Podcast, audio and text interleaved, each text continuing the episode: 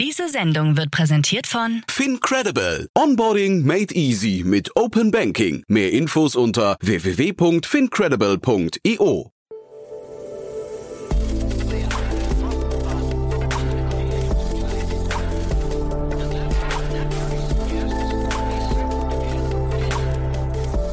Startup Insider Daily. Guten Tag und herzlich willkommen bei Startup Insider Daily. Am Mikrofon ist Michael Daub. Ich begrüße euch in unserer Mittagsausgabe. Wir haben uns heute Lucille Bonnet, Managing Director von Alantra, anlässlich des Closings des, des Klima Energy Transition Fonds in Höhe des Hardcaps von 210 Millionen Euro eingeladen. Das Interesse war enorm. Ursprünglich ein Zielvolumen von 150 Millionen Euro angestrebt, wird jetzt der Klima Energy Transition Fonds bei seinem Hard Cap von 210 Millionen Euro geschlossen. Der Fonds ist eine Kooperation zwischen der Investmentbank Alantra und dem spanischen Erdgas-Fernleitungsnetzbetreiber Enagas. Wie der Name schon impliziert, fokussiert sich dieser Fonds auf Klimathemen, die die Energiewende vorantreiben sollen.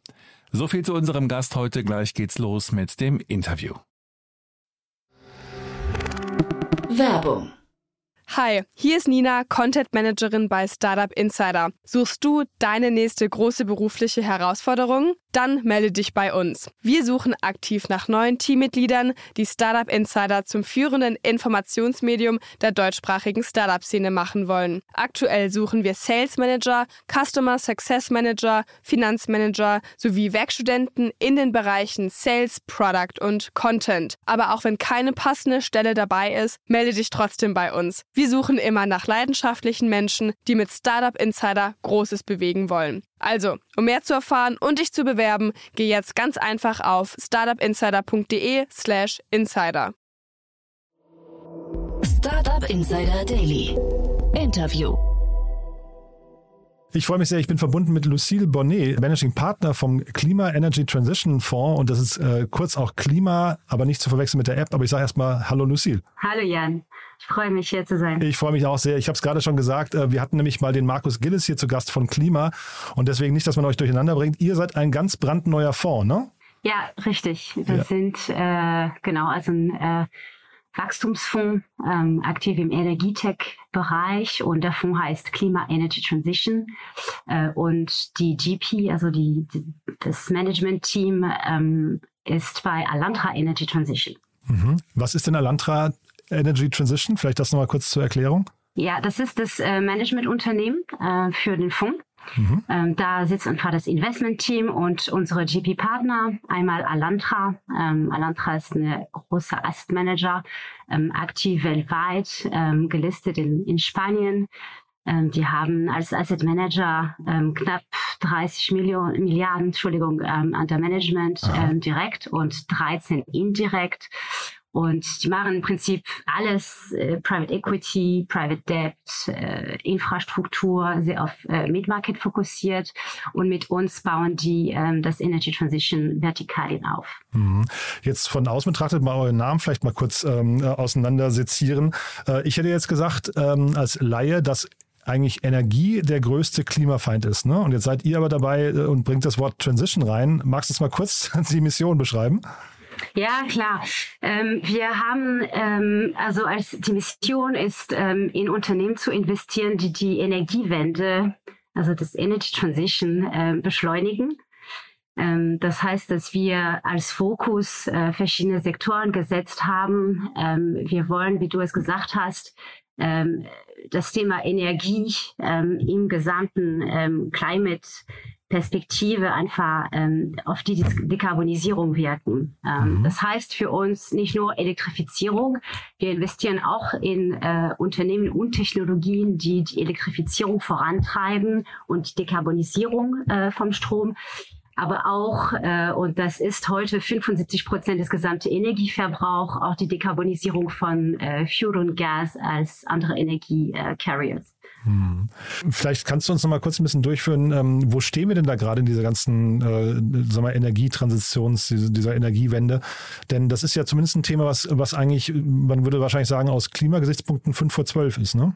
Ja, ähm, ich glaube, wir stehen an einem äh, Wendepunkt heute. Ähm, wir, ich und äh, mein Partner in Crime, Western Gambini, der zweite Managing Partner, investieren im so Energiethemen seit 13 Jahren und tatsächlich ist es so, dass wir heutzutage auf der Nachfrageebene eine ganze Wendepunkten haben. Vor zehn Jahren war dieses Thema erneuerbar, Energieeffizienz, ähm, Dekarbonisierung eher so eine so nice to have und heutzutage äh, denke ich schon, dass ähm, dass einfach die Nachfrage für, für green und dekarbonisierte Energie äh, sehr, sehr stark da ist und, und wächst. Und äh, wir sind auch in einen, einen Punkt gekommen, wo viele Technologien, die wir brauchen, um diese Dekarbonisierung auch ähm, zu erreichen, zeitlich ähm, eigentlich schon da sind. Und deswegen haben wir uns für einen Wachstumsfonds entschieden ähm, äh, und für, also das es gibt verschiedene Gründe, aber auch deswegen, wir denken, dass viele, wie gesagt, viele Technologien, die, die wir brauchen, eigentlich da sind und müssen ausgerollt werden. Und dafür braucht es ähm, in Europa einfach neue große Unternehmen, neue Scale-ups. Und ähm, es war ganz klar, ähm, also jetzt ähm, weniger sind noch andere Fonds gegründet, aber vor ein paar Jahren das äh, Thema Wachstumsfinanzierung in, in Europa sehr nach also sehr vernachlässigt wurde und heute immer noch im Vergleich mit, mit äh, Nordamerika zum Beispiel, dann äh, sind, sind Wachstumsfinanzierungen immer noch sehr klein. Ähm, und das, deswegen haben wir auch so klimapositioniert, ähm, Wachstumsfonds.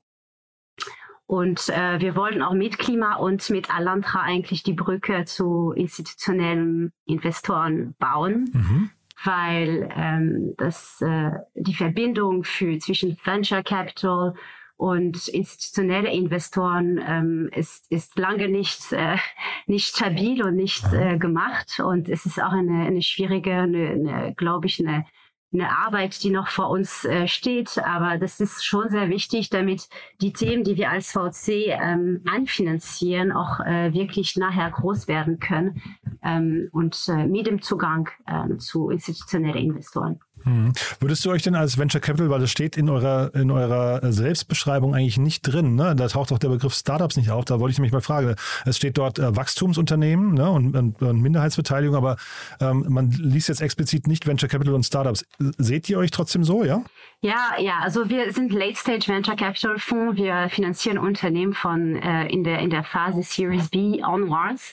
Äh, wir äh, investieren in Unternehmen, die ein starkes Product Market Fit haben, schon kommerzielle Umsatz, große Wachstumsperspektive haben, mhm. aber die noch nicht profitabel sind. Also wir sind lange kein PE-Fonds, mhm. sondern eher im, im Late Stage äh, Venture Capital äh, Bereich tätig. Mhm. Und äh, genau, ja. Und welche, welche Segmente guckt ihr euch genau an? Was sind so die, die spannendsten Segmente für euch?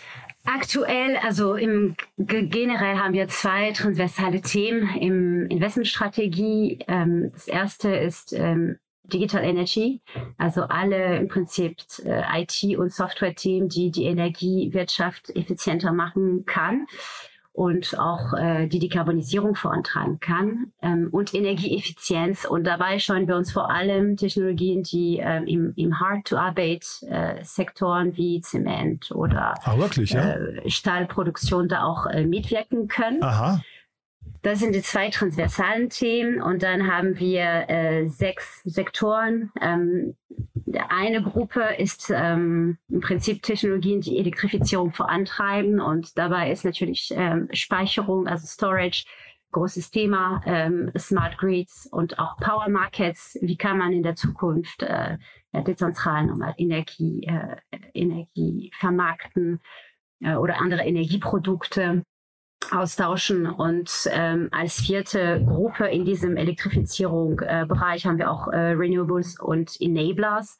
Und hier ähm, sind im Prinzip alle Technologien äh, beinhaltet, die Erneuerbaren noch mehr effizient machen können und die die Penetration von erneuerbar im gesamten Mix auch äh, wirklich erhöhen können. Zwei Sektoren habe ich noch nicht angesprochen, einmal Sustainable Transportation und Low Carbon Solution. Und bei Low Carbon Solution dann ähm, ist das, was ich vorher angesprochen habe, die Karbonisierung von Gas und Fuel als Energy Carriers. Mhm. Siehst du denn, dass da gerade, ähm, also äh, als Außenstehender freut man sich, dass diese Märkte jetzt gerade so viel Kapital bekommen, aber ist das aus Venture Capital Sicht, ist das ein Markt, in dem man auch tatsächlich noch Geld verdienen kann, würdest du sagen, oder äh, fließt da gerade schon zu viel Geld rein und alle streiten sich um die gleichen guten Startups?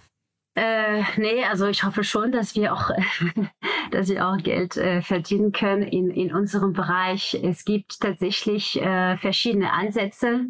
Es gibt ähm, Ansätze von äh, mega großer Fonds, äh, Milliarden groß heute, die pro Unternehmen und pro Ticket mindestens 50 Millionen Euro ähm, ja, äh, investieren müssen. Mhm. Äh, unser Einsatz war, dass für diese Fondsgröße ähm, aus unserer Sicht noch die Markttiefe vielleicht äh, nicht da ist. Und mhm. deswegen haben wir so Klima positioniert auf eine eine äh, Größe, was auch für uns äh, einfach Sinn macht. Äh, es sind 210 Millionen Euro Fonds Mhm. Und äh, wir investieren fünf bis zehn Millionen Euro in Unternehmen ähm, und positionieren Klima wirklich als äh, Energy Specialist und voll unabhängig. Ähm, heutzutage im, im, Energie, im Energiebereich gibt es ähm, viele CVC und äh, Investoren ähm, und es fehlen aus, also der Grund, warum wir auch Klima gegründet haben, ist, dass es aus unserer Sicht auch Energy-spezialisierten äh, Fonds äh, fehlt. Mhm. Ja, ich glaube, du kommst ja selbst aus, äh,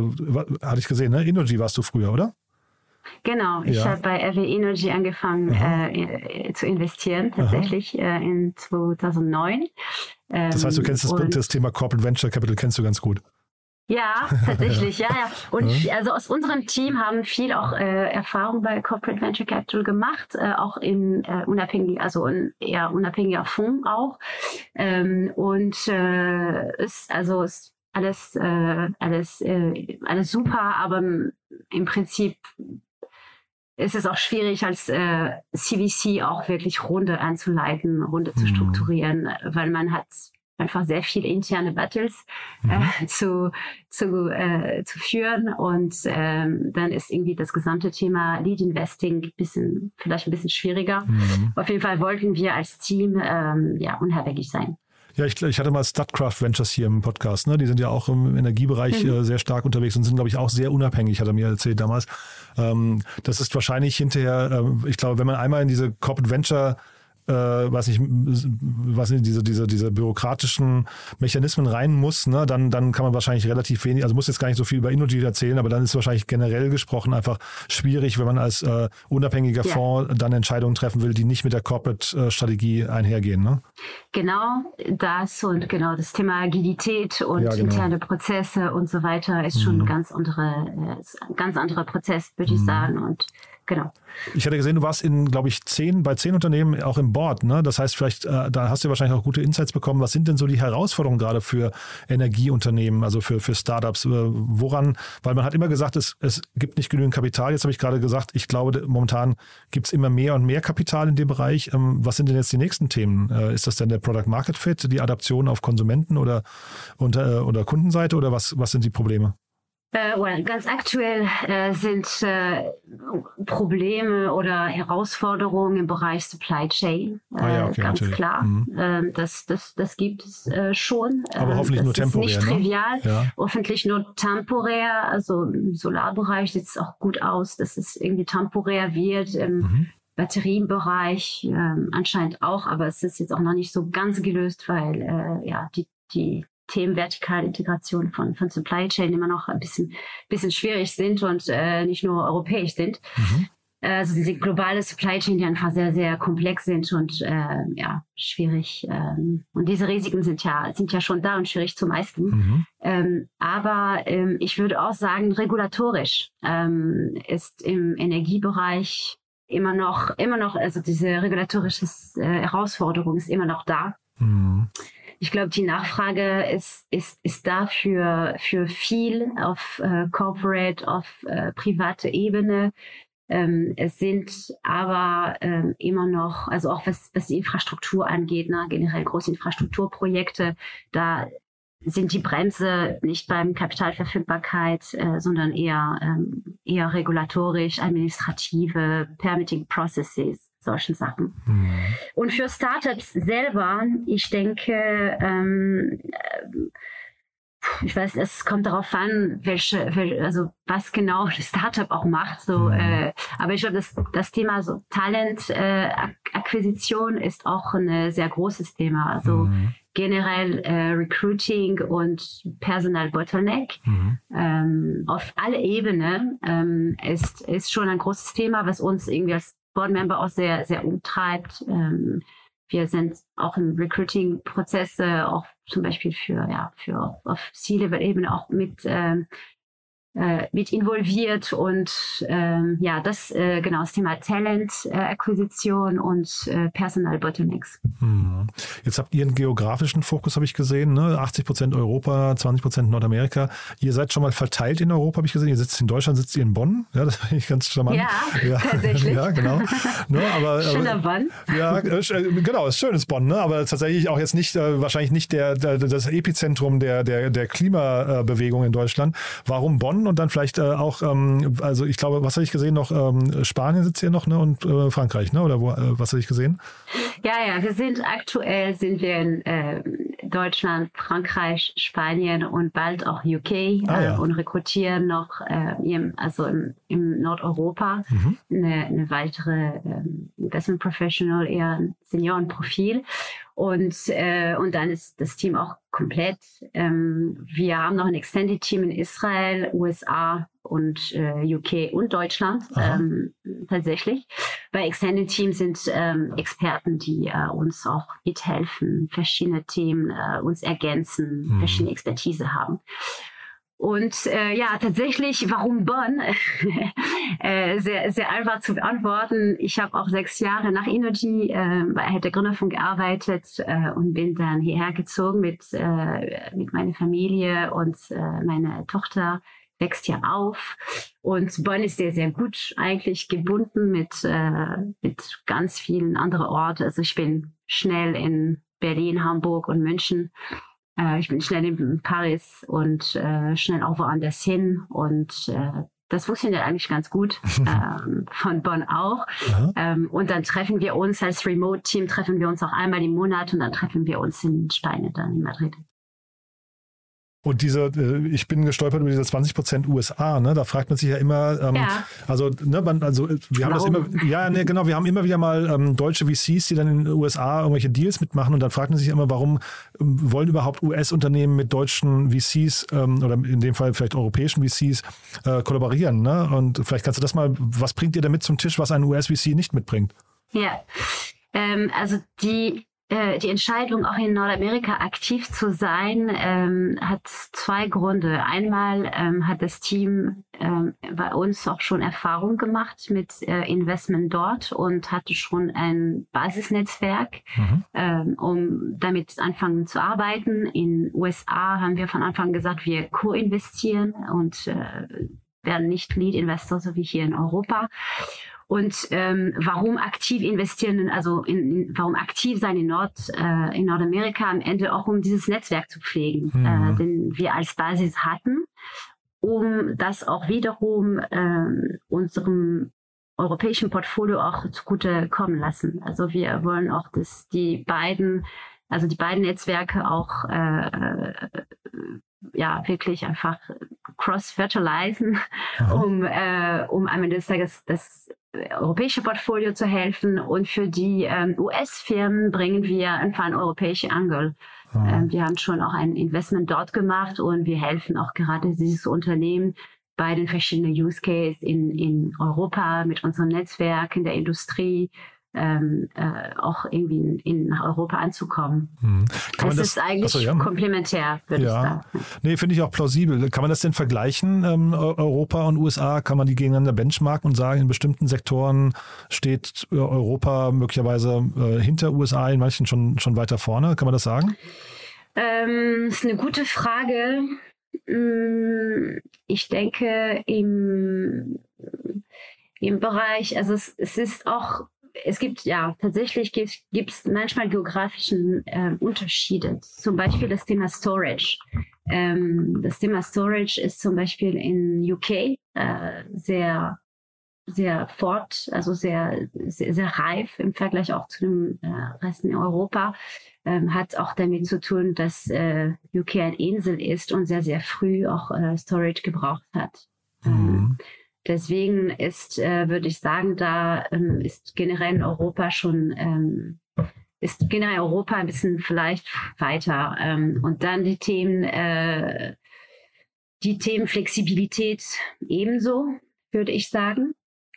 In USA ähm, würde ich aber auch sagen, dass die äh, muss man. Ich glaube, ich kann keine. Äh, nee, ich würde, ich ja. würde keine weitere äh, äh, so Generalities äh, äh, sagen dazu, weil es, es jede Firma ist ist, ist äh, ja ist einzigartig mhm. und kann auch verschiedene also was mitbringen. Es gibt gute Technologie auf beide Seiten.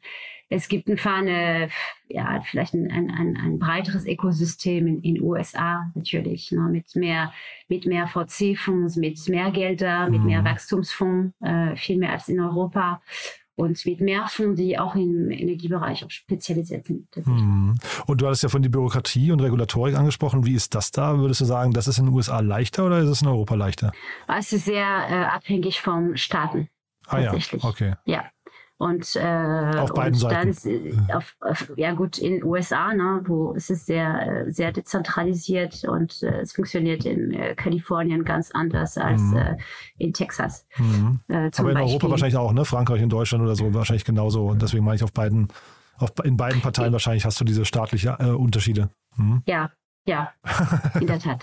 ja, man würde sich ja wünschen, ich, würde, dass, da, ich ja, würde dabei bleiben. Ja, ja, nee, ist fein. Man würde sich aber nur wünschen, dass in dem Bereich die Regulatorik irgendwie in die, in die Puschen kommt und merkt, äh, gerade weil das Thema so dringend ist, dass man da jetzt eben auch relativ schnell die Lösungen ermöglicht. Ne? Ähm, deswegen frage ich nur. Ja, und ja. diese Homogene Homogenisierung genau. ist äh, in Europa auch sehr, äh, sehr befragt tatsächlich. Ne? Mhm. Es geht nicht nur um äh, Interconnection von Märkten, um ähm, um Ausgleich zu finden in den, in den verschiedenen verschiedene Länder. Mhm. Ähm, aber es geht auch äh, ja, darum, dass Firmen auch vielleicht eine größere Markt äh, vom Anfang an haben. Mhm.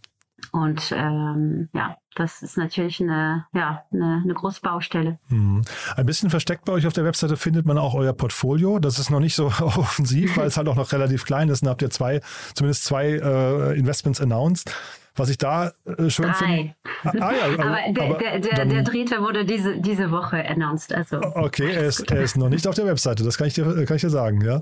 Ähm, okay. auf, auf, jeden Fall, ähm, äh, was ich schön finde dort bei den Portfoliounternehmen, äh, ihr habt zum einen natürlich eine Beschreibung des Unternehmens, aber dann habt ihr auch die ESG-Highlights und das finde ich irgendwie eine eine Besonderheit. Das sieht man aber eben natürlich auch nur bei Impact- oder Energiefonds. Ne? Aber das scheint bei euch ein großer Fokus nochmal zu sein. Ja, tatsächlich äh, nicht nur ESG, sondern eher Impact, äh, würde ich sagen. Aha. ESG ist für uns ähm, äh, ein Risikomanagement-Tool, würde ich sagen, ähm, wo wir auf Sustainability-Risiken schauen und versuchen auch die zu äh, mildern, äh, machen ESG Due Diligence, so wie wir Legal und Tax Due Diligence machen, wenn, wenn, du willst. Und bei Impact schauen wir uns auf Environmental Impact, äh, unsere Investments und ähm, wir sind ein äh, Artikel 9 Fonds. Mhm auch. Ähm, das heißt, dass wir als, äh, dass wir unser Investment auch Sustainable äh, Objectives haben und mhm. dass wir das nicht nur fördern, und äh, deswegen ist Impact für uns, äh, würde ich sagen, noch äh, wichtiger als, ja. als ESG. Ähm, und für jedes Portfoliounternehmen ähm, schauen wir uns und wir definieren ein, ein Impact KPI. Es muss immer irgendwie unterschiedlich sein, weil jeder Enabling Technology und Unternehmen macht was anders. Mhm. Und ähm, wir haben zum Beispiel ein, ein Weather Forecast äh, Data Unternehmen. Ähm, natürlich ist es klar, bessere und granuläre Daten ähm, hel also helfen, erneuerbar auch mehr Platz im Stromnetz zu gewinnen.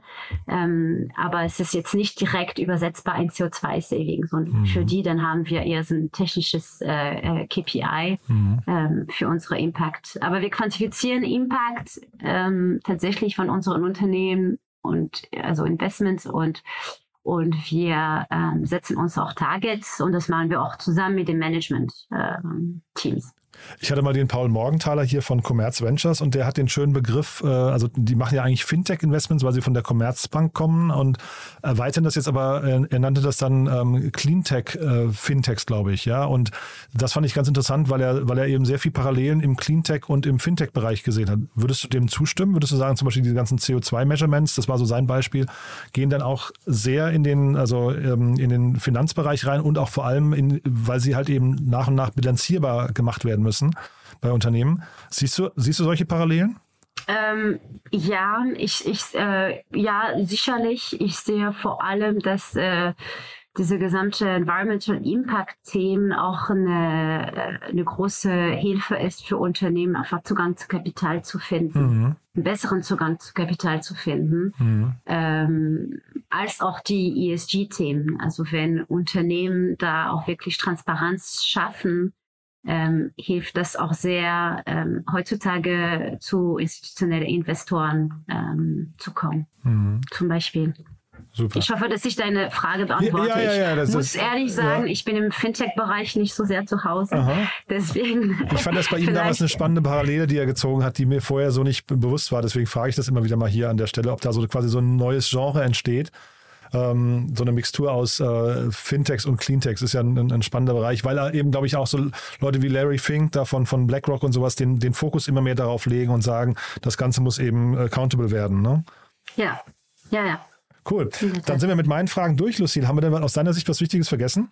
Äh, ich glaube, ich glaube nein. Ich glaube, Investmentstrategie haben wir besprochen, mhm. oder? Ja, würde ich sagen. Und äh, vielleicht magst du noch mal sagen, gibt es Unternehmen, die sich bei euch melden sollen, proaktiv? Würdest du sagen, ihr freut euch über Inbound aus bestimmten Richtungen? Ja, wir freuen uns auf, immer auf Inbound, auch auf Unternehmen, die vielleicht jetzt nur eine Serie A machen, aber die vielleicht äh, für die nächste Runde auch für uns in Frage kommen. Mhm. Ähm, wir äh, vernetzen die auch sehr gern mit äh, anderen guten Series A Investoren, die wir kennen. Ähm, und, und wir geben immer Feedback und äh, freuen uns immer auf Inbound. Denn, also ja, sehr gern immer. Und die Sektoren habe ich genannt. Also wenn wenn, ähm, wenn es da Unternehmen gibt in dem Bereich, dann immer always happy to talk. Cool. Na, wir verlinken auch eure, eure Webseite. Da ist es ja nochmal relativ klar aufge, äh, aufgelistet, welche, welche Kriterien ihr oder zumindest welche Sektoren ihr äh, angeht. Mhm. Und man kontaktiert dich am besten über die Webseite oder auf LinkedIn? Was würdest du sagen? Beides. Beides. Alles gut. Also, okay. ja. Cool. Wir, wir sind reaktiv. But there is one more thing. One More Thing wird präsentiert von OMR Reviews. Finde die richtige Software für dein Business.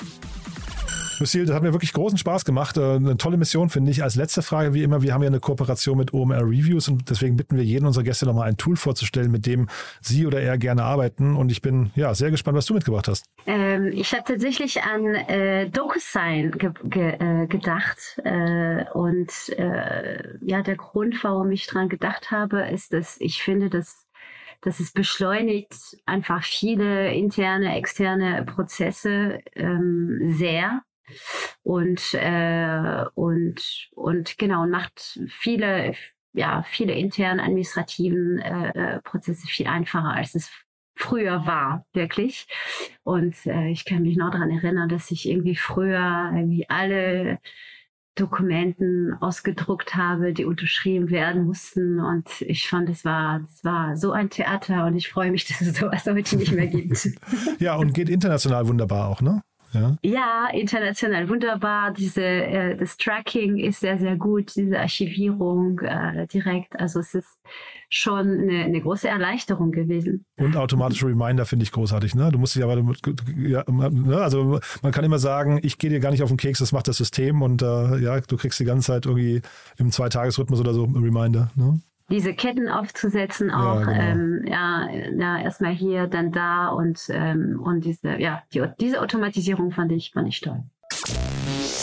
One More Thing wurde präsentiert von OMR Reviews. Bewerte auch du deine Lieblingssoftware und erhalte einen 20 Euro Amazon-Gutschein unter moin.omr.com/insider.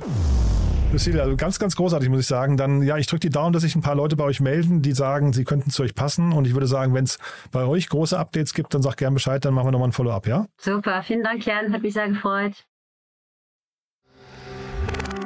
Werbung. Hi, ich bin Paul, Product Manager bei Startup Insider und hier, um dir kurz unser Podcast-Verzeichnis vorzustellen. Mit einer wachsenden Liste von bereits über 10.000 Episoden ist unser Podcast-Verzeichnis die größte Sammlung deutschsprachiger Podcasts rund um die Themen Unternehmertum, Technologie, Digital Marketing und mehr.